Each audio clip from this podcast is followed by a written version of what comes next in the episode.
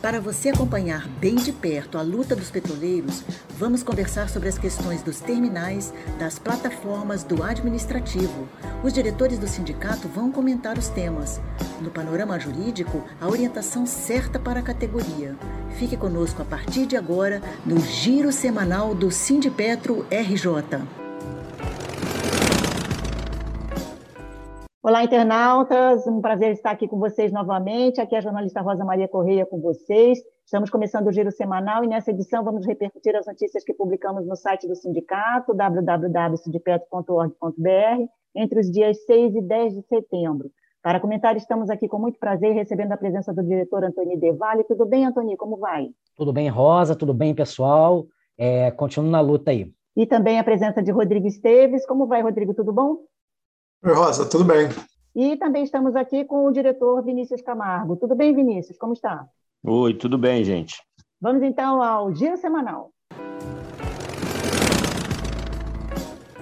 O Sindipetra RJ está realizando assembleias deliberativas sobre o turno de 12 horas.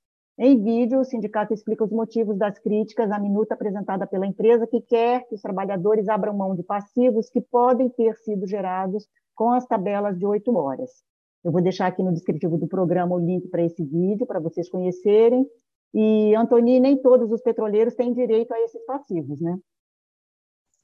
Então, Rosa, pessoal, é, bem, o vídeo vai explicar detalhadamente. Aqui é um giro, é um momento rápido, né, um sucinto. Então, não vou entrar nos detalhes de como são os passivos, tá? Mas o que é importante ser dito é o seguinte: isso é para trabalhadores que estão em turno ininterrupto de revezamento, o TIR, tá? A empresa, durante muitos anos, até pela lei específica né, é, da área de petróleo e gás, ela utilizava turno de oito horas, tá, nesse caso. É, isso em terra, tá? A gente está falando de trabalhadores, é, por exemplo, em refinarias, em terminais, em termoelétricas e afins, tá? Não estamos aqui nos referindo a trabalhadores de plataformas, por exemplo, ou de campos terrestres de produção de petróleo e gás. Não estamos nos referindo a isso, tá bom? Então, é, a empresa utilizava de, tabelas de turnos de oito horas. Muitas dessas tabelas desrespeitavam, de um modo ou de outro, é, a legislação, as legislações vigentes, tanto a lei específica da área, né, quanto até a CLT. Em que aspecto? No aspecto que fala da relação de folgas dias trabalhados, dias de folga, tá? Os detalhes estão, repito, no vídeo, é muito importante, está muito bem explicado, em detalhes, né? Sugiro fortemente que as pessoas assistam esse vídeo. Mas, basicamente, é essa relação dias trabalhados, dias de folga. E a forma de fazer. Não é em qualquer momento que você pode ter, é, por exemplo, um dia trabalhado por um dia e meio de folga. Não é de qualquer modo que você tem que escalonar isso, tá bom? Então, o que acontece? Várias, várias das tabelas têm passivos, várias, tá? Muitas delas. Isso, é, a empresa, isso estava em oito horas, tá? Começou a pipocar ações judiciais em relação a esses passivos. E a empresa, tendo em vista isso, e tendo em vista também que, por um lado, ela, hierarquia da empresa, busca economizar né, em várias em várias rubricas. E uma das, uma das formas aí encontradas para economizar é passar de 8 para 12 horas o turno. Isso significa concretamente menos custos com transporte, né, para buscar e levar trabalhadores de suas casas para é, o local de trabalho, por exemplo. Né? É, então, significa também com, com lanche, menos, menos custo. Então, assim, a empresa já queria. E também, ao longo do tempo, uma parcela considerável de trabalhadores é, quis, se interessou por passar para 12 horas no turno. É, foi feito um amplo debate pelo sindicato ao longo de dois a três anos aí, com os trabalhadores das diversas unidades em que ocorre esse turno ininterrupto de revezamento, aqui na base do RJ. É, por quê? Porque isso envolve questões que têm a ver com saúde, né, com segurança e obviamente também com a vontade dos trabalhadores. Feito esse amplo debate, em assembleias, os trabalhadores de diversas bases, tá? não de todas, mas de diversas bases aqui do RJ, escolheram, é, na época, isso 2019 ainda, se eu não me engano, é, em sua maioria, votaram por passar para turno de 12 horas. Tá? É, no acordo, né, a empresa dizia que poderia implantar, no, no acordo que inclusive está vigente, o ACT, é, dizia que poderia implantar esse tipo de tabela de 12 horas. Nós, por exemplo, em algumas bases, é o exemplo da, da termoelétrica, né, da UTE BLSBF, em Seropédica, nós enviamos ofício à empresa ainda em 2019, é, informando que os trabalhadores haviam escolhido, é, isso aconteceu para algumas bases, tá? No caso específico dessa termoelétrica, nós também enviamos é, um reforço logo que começou a pandemia, em 2020, né, oficializada em 2020, né, é, e a gente enviou reforçando o pedido, mandando uma tabela específica que também havia sido escolhida né, pelos trabalhadores. A empresa ela não respondeu, porém, é, um pouco depois, também no contexto da pandemia, ela implantou é, uma tabela de 12 horas unilateralmente, uma tabela diferente daquela escolhida pelos trabalhadores, mas unilateralmente. Existe uma ação judicial por parte do sindicato questionando é, essa, esse estabelecimento unilateral, que te, em tese isso deveria ser é, em negociação com o sindicato, é, mas o sindicato tá, já tinha, repito, encaminhado para que fosse 12 horas, mas em negociação, né? A empresa fez unilateral uma tabela diferente, repito, da escolhida pelos trabalhadores. E o que a empresa está fazendo? A empresa ela está, ela está misturando propositadamente as bolas. Ela está misturando na questão de 12 horas, né, a questão dos passivos. Nós temos uma ação judicial também relativa aos passivos. E aí, o que acontece? Ela quer se safar desses passivos com uma assinatura de um termo específico, um acordo específico, dizendo o seguinte: ó, trabalhadores, vocês querem 12 horas? Teoricamente, ela não precisaria fazer esse, esse acordo específico, abri, é, os trabalhadores abrindo mão dos passivos. Mas, na prática, ela quer fazer isso. Como existe uma pressão muito grande, tanto pela pandemia quanto pela vontade dos trabalhadores em fazer 12 horas, e ela, empresa, está dizendo o seguinte: não, se não assinar, né, vai acabar em 30 de setembro e vai voltar para 8 horas. Logo, é esse debate que a gente está fazendo com os trabalhadores é, e essa rodada de assembleias que está acontecendo, mostrando a chantagem que está sendo feita pela hierarquia da empresa e tentando né, ver cada um, a partir de toda, todo o debate sobre como se chega aos passivos, uma ideia é, é, do, da quantidade de horas que eles podem envolver né, por ano, para que cada trabalhador, cada trabalhadora, é, bem subsidiado com as informações, possa definir a sua vontade. No dia 7 de setembro, o sindicato participou do Grito dos Excluídos, manifestação que acontece há 27 anos em várias cidades brasileiras. Esse ano o tema foi Vida em Primeiro Lugar, denunciando o descaso do governo com as mais de 580 mil vítimas de Covid-19. Vinícius. Gente, eu acho que foi bastante expressiva a movimentação que nós fizemos, né? Foi o maior grito dos excluídos dos últimos anos.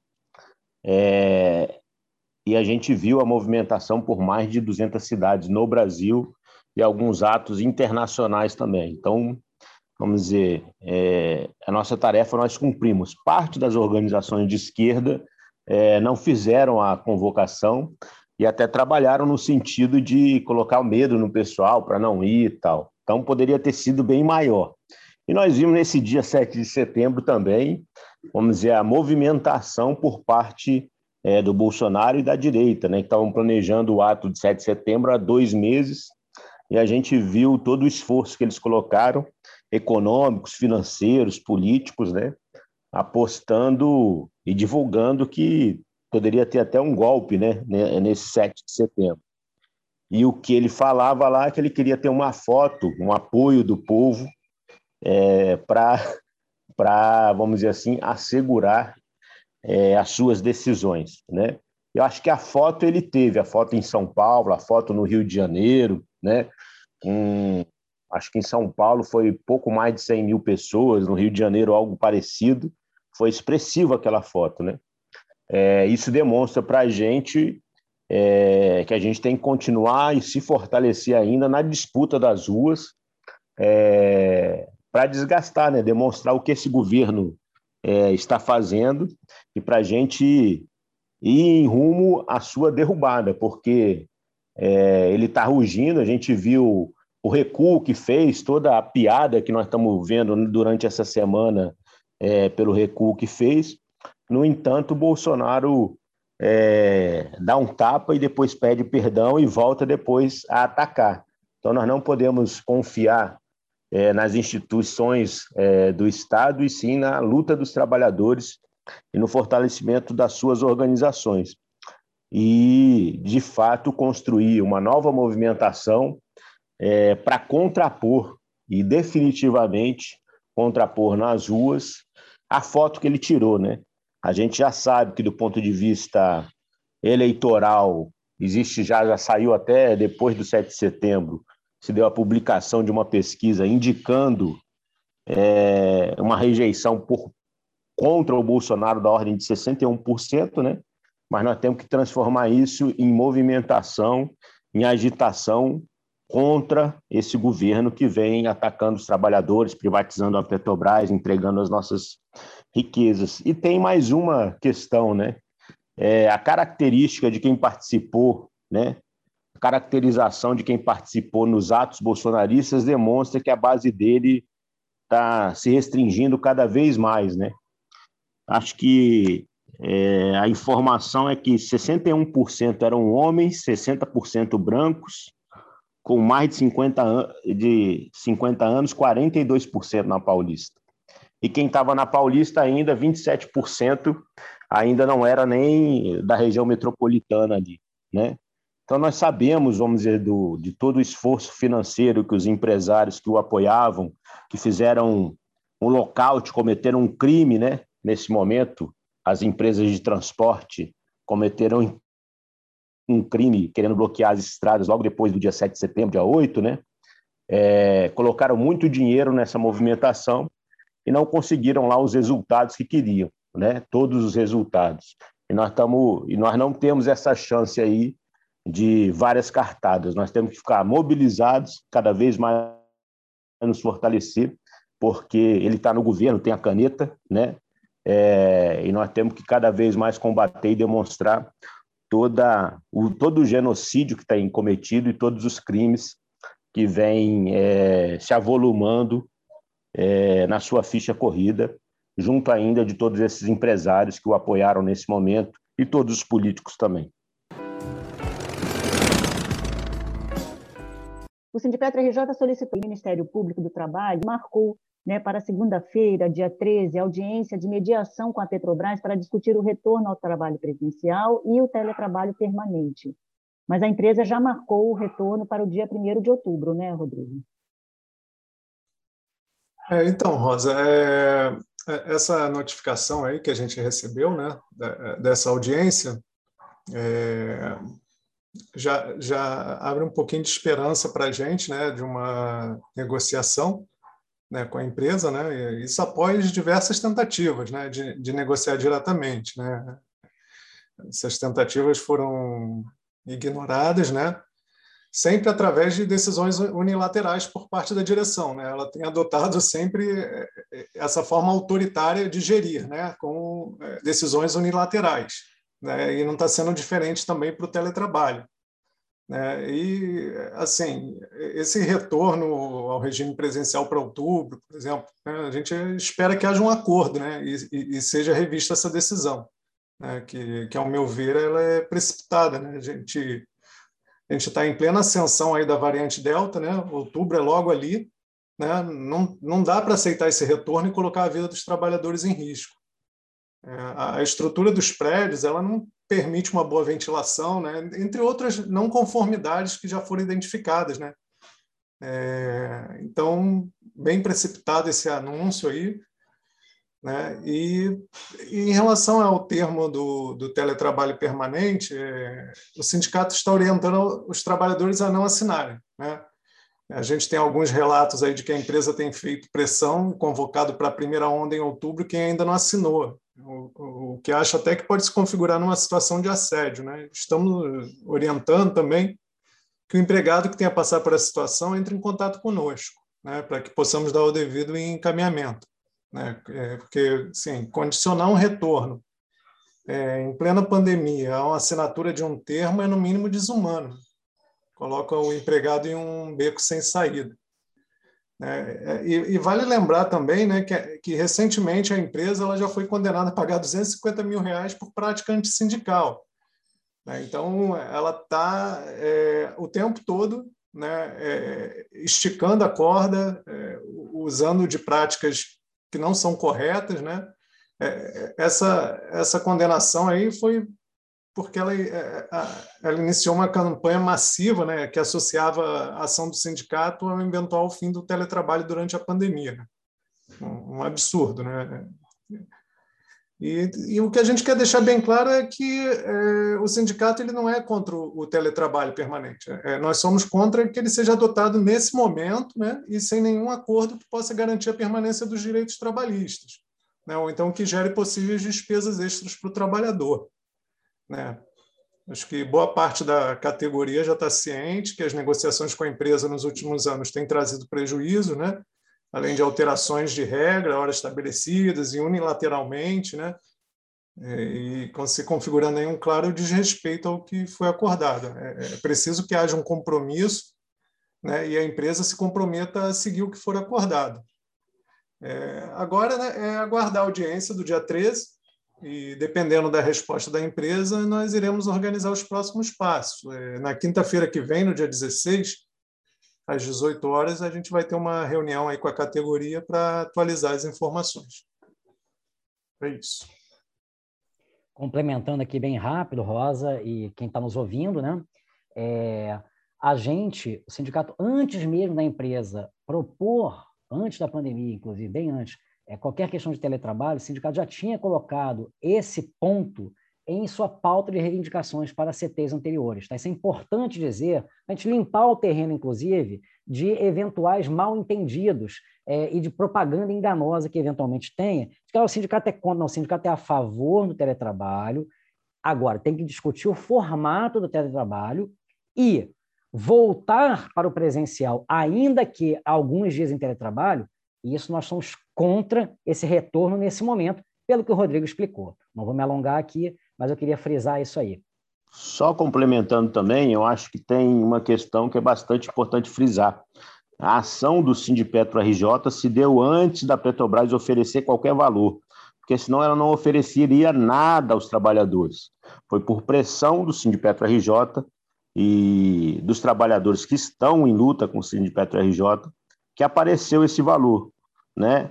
E a gente tem visto a Petrobras com essa prática é, de pressão né, contra os trabalhadores, porque eu acredito que isso é uma ameaça à vida mesmo do trabalhador. Assina aqui, assina, senão você volta. Né? Imagina, todo mundo está em casa com medo de fato de adoecer, né?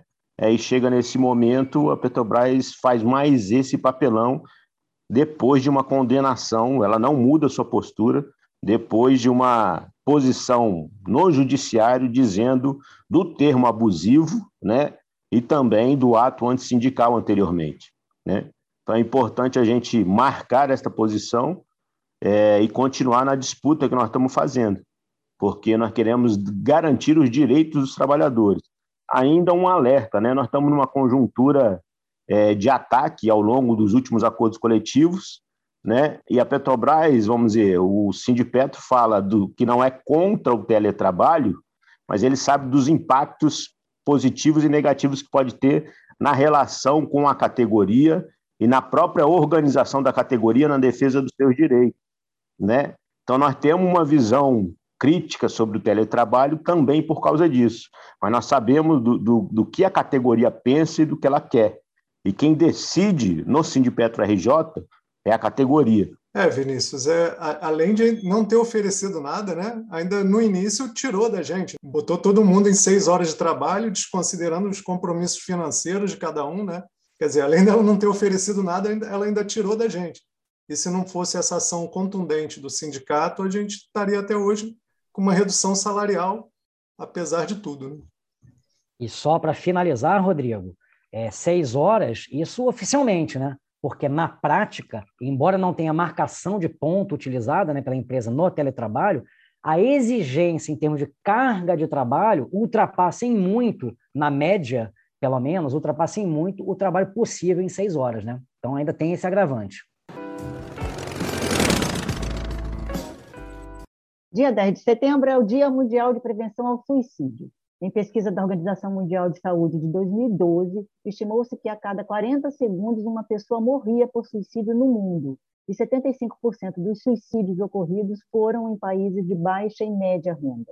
No Brasil, hoje, os casos passam de 13 mil por ano, segundo informações do Ministério da Saúde. Mas sabemos que esse quadro é muito mais grave porque existem as subnotificações, né, Rodrigo? É isso aí, Rosa.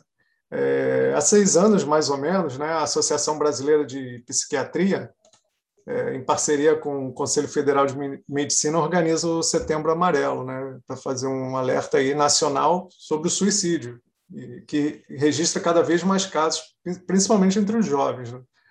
É, hoje, é, dia 10 de setembro, é o Dia Mundial de Prevenção ao Suicídio. É, Fala-se bastante sobre esse assunto nas mídias empresariais, né? mas o fato é que a campanha precisa mesmo acontecer o ano todo. Né? Não basta somente a gente se preocupar com esse tema no mês de setembro. É preciso que estejamos durante todo o ano empenhados na promoção e acompanhamento da saúde mental. Muito importante isso. Né? Segundo a Associação Brasileira de Psiquiatria, é, são registrados cerca de 12 mil suicídios por ano no Brasil, né, e mais de um milhão no mundo. Tem um outro dado aqui, que desses casos registrados, 96,8% estão relacionados a transtornos mentais. Né? Primeiro está a depressão, depois vem o transtorno bipolar e, em terceiro, o abuso de substâncias. É, é, para o Conselho Federal de Medicina, uma das formas de combater o estigma e salvar vida é através da informação. Né? Então, é, eles agiram no sentido de elaborar um, uma cartilha, né, que está no site do Conselho Federal de Medicina. E aí é importante essa divulgação e que as pessoas tenham conhecimento né, dos fatores né, de risco. É, agora, especificamente na Petrobras, né, no, no, trabalho diário da, lá da categoria, é, nós sabemos das dificuldades em, enfrentadas pelos, é, pelos petroleiros, né, que é sempre uma rotina é, de serviço envolvendo pressão psicológica, né, o confinamento, as atividades em ambientes insalubres, né, além de sobrecarga no exercício laboral, em um clima de assédio é, sempre crescente. Né. Aliado a isso, é, eu acho que a Petrobras ultima, ultimamente tem passado por um expressivo processo de privatização. Né, então, várias unidades sendo vendidas acaba deixando os trabalhadores à mercê da sorte. Né, e muitos deles sem perspectiva de futuro. Então, para muitos, isso tem se configurado como um fim né, de um sonho conquistado, com muito estudo e suor. Né? É, se faz urgente, de extrema importância, observar esses sinais, né? desinteresse, uma apatia, isolamento. Acho que tudo isso pode estar sendo causado por um início de depressão. É, às vezes também os sinais são, são discretos, né? e somente quem está passando por sofrimento sabe. É, e é importante que a gente acabe com, com preconceito, né? E cuidar também da nossa mente, assim como a gente cuida de qualquer outra parte do corpo, né? É, quando essa está debilitada, né? Esse é o primeiro e o mais importante passo. É, porque dificilmente alguém, durante toda a sua vida, não precisou de um apoio psicológico. Né? Nós somos humanos, né? estamos suscetíveis a isso. Não tem jeito. Né? É, ninguém será assim o primeiro nem o último nessa condição. É, antigamente falava-se muito assim, ah, isso é frescura, besteira, né? Isso vai passar, né? E hoje em dia a gente evoluiu muito na medicina e já não cabem mais esses argumentos, né? É importante se cuidar. Né? E para finalizar, eu gostaria de dizer que o Sindipetro possui um setor de saúde, né? E que este está à disposição para oferecer ajuda. Né? Não, não hesitem em nos procurar caso seja preciso. Gostaria de complementar, Rodrigo, Rosa, colegas e quem está nos ouvindo, é a questão da privatização. Isso é muito grave. A relação é muito estreita entre o que está acontecendo na empresa com o privatismo. E aí eu falo a privatização, eu faço questão de ressaltar que não se trata apenas, apenas entre aspas, né, da privatização, que já é gravíssima, de ativos, de partes da empresa. Isso já é gravíssimo mas também está de mãos dadas, infelizmente, com essa privatização de parte da empresa, a privatização de toda a lógica de funcionamento do sistema Petrobras.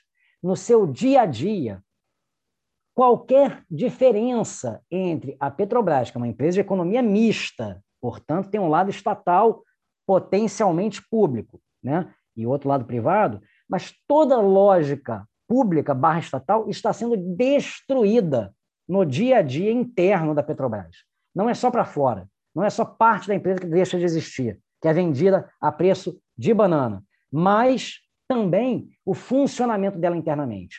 Isso vem de longa data e vem se acentuando. E isso, por exemplo, a relação de recursos humanos, né, como é dito aí, ou seja, a relação com as pessoas, com os trabalhadores, tem se deteriorado muitíssimo, de uma maneira extremamente grave. Quando fala de suicídio, é o ápice, digamos assim. Mas não devemos esquecer que, e aí tem o caso né, do trabalhador Narrelan, que morre, que se matou né, no, no, no, dentro da usina, dentro da refinaria, e que já foi constatado aí por diversos órgãos que teve sim relação com esse ambiente de privatização, com a relação do trabalho, né? Então isso é muito importante. É, e tem muitos outros casos em que ainda não foi detectado é, é, oficialmente, digamos assim, reconhecido oficialmente, mas em que é nítido, na nossa avaliação do sindicato, é nítida essa relação, nítida. É, inclusive, pessoas que estão aqui na diretoria do sindicato e que sofrem esse, esse, esse processo também, tá? E esse adoecimento por conta desse processo. Então, é muito grave mesmo, e não deve ser de forma alguma colocado apenas ao suicídio ou ápice, suicídio ou ápice, repito, mas o sofrimento está no dia a dia, em diversos graus, em diversas situações, e vão incapacitando a pessoa, inclusive para o seu convívio na família, muitas vezes, para o seu convívio com amigos, e é utilizada essa situação para, lá na frente, pela privatização da lógica de funcionamento da empresa, inclusive preparar a demissão dos trabalhadores. É esse é a perversidade que está colocada dentro da empresa nesse momento. É gravíssimo, a gente tem que combater isso, mas a, o combate é, é tudo, todos os combates são importantes, mas tudo será, em algum grau, enxugar gelo se nós não conseguimos deter o processo de privatização, porque ele está no cerne, no cerne desses males que tem tanto acometido os trabalhadores dentro da empresa. É, e a gente tem que ter claro também, né, que é, a questão psicológica já é, eu acho que a segunda ou a terceira causa é, de maior de afastamento dos trabalhadores.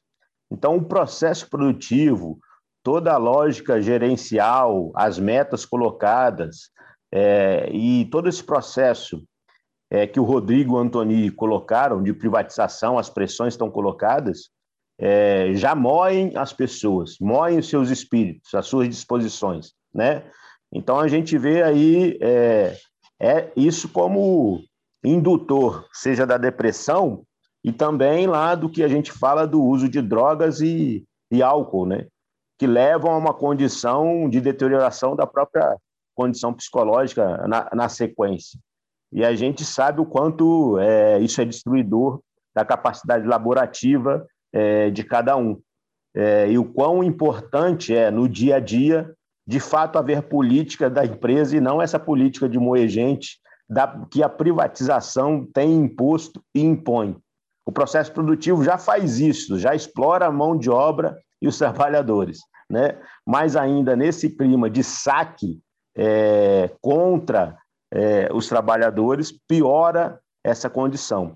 Tanto é que a própria estatística colocada, você fala que os suicídios estão se dão 75% nos países é, em desenvolvimento, né?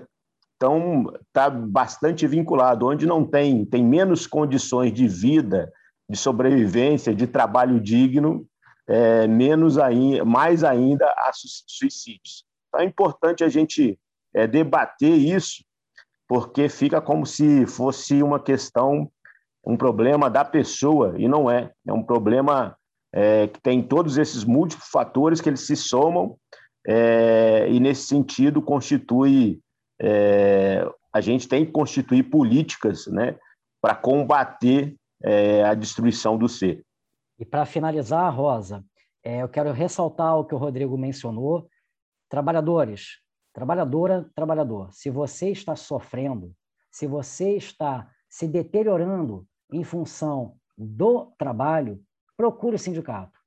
Isolado, vai ser muito difícil você fazer frente a isso, vai ser muito difícil, qualquer pessoa fazer frente. Então, procure o sindicato, não temos varinha mágica, mas faremos todo o possível e temos avançado nesse terreno para contribuir. Né? É, e, e, por fim, por fim também, é, eu queria ressaltar que essa questão também mencionada pelo Rodrigo, de diminuição do efetivo, redução do efetivo, é algo que sobrecarrega ainda mais. E essa sobrecarga, num contexto de privatização da lógica de funcionamento da empresa, tem gerado, acentuado né, a lógica de adoecimento dos trabalhadores.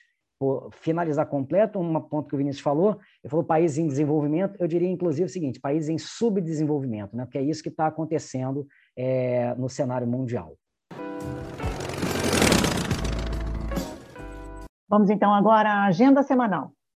Eu chamo a atenção para a convocação das assembleias deliberativas que estão sendo convocadas no operacional sobre a minuta da empresa para a implantação do turno de 12 horas. Acompanhe a mídia social aí do sindicato, que a gente tem divulgado essas assembleias de acordo com as unidades. E reforçando também, o Rodrigo, né, os diretores já convocaram aqui, já comentaram, que quinta-feira, dia 16, está marcada a reunião virtual sobre o teletrabalho às 18 horas. Participem. Estamos então chegando ao final do nosso programa eu queria pedir aos diretores para fazer uma rápida despedida dos ouvintes, começando por você, por favor, Antônio Devalle.